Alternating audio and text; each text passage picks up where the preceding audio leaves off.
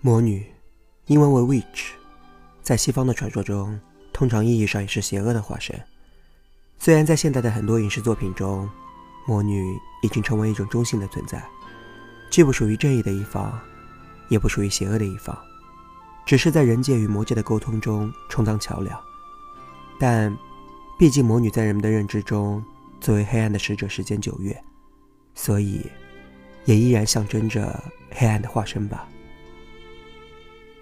说到魔女，包括我自己在内，不少人第一时间联想到的就是飞天扫帚和黑猫。当然，还有一些人会联想到帽檐很宽的尖顶魔法帽，就像《哈利波特》这部小说中那个会说话的魔法帽一样。魔女宅急便中的小魔女琪琪，在某种程度上符合我们认知当中建立起来的对魔女的勾画，拥有一把飞天扫帚。还有一只会说话的可爱小黑猫，但除了这两点之外，小魔女琪琪和一般的青春期少女并没有太大的不同，一样喜欢漂亮，一样会有烦恼，也一样需要朋友，当然也会面临着生活的烦恼。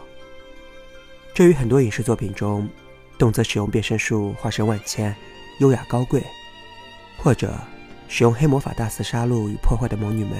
截然不同。以琪琪为原型的魔女，更加贴近人们的生活。唯一与普通人不同的，便可能是她会飞行魔法吧。当然，如果和黑猫说话，也算是特殊才能的话。作品的开篇，年满十三周岁的小魔女琪琪就要独自一人离开生长的家庭，找一处自己喜欢的城市修行，为期一年。她需要一个人在陌生的城市中落脚，并自力更生。这在很大程度上跟我们的生活类似。除了我们离开大学踏上社会的时间要比琪琪晚了十多年，当然，在西方的一些国家，孩子们正式在社会上谋求生存的时间可能要比在国内的我们早得多。不过，这也只是说的通常情况。很多因为经济原因或者其他各种原因辍学工作的。则是不同的，因为喜欢大海，所以琪琪的目标城市很明确，就是选择一座海边的城市。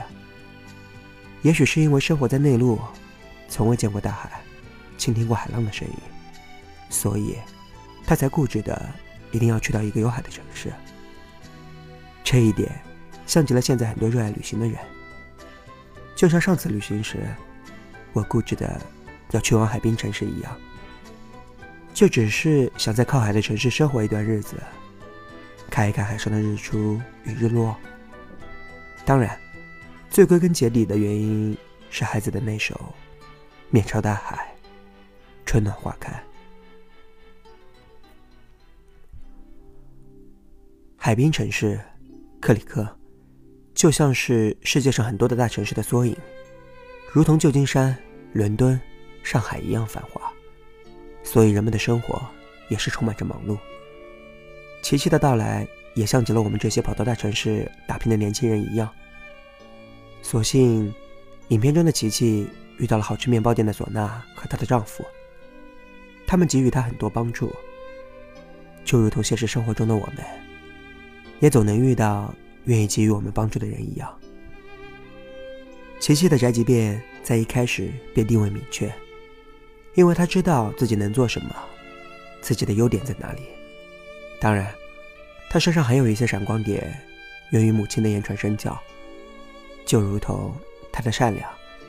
这一些他自己并不知晓，但这所有一切都推动着他在这城市的事业逐步起步，并能自给自足。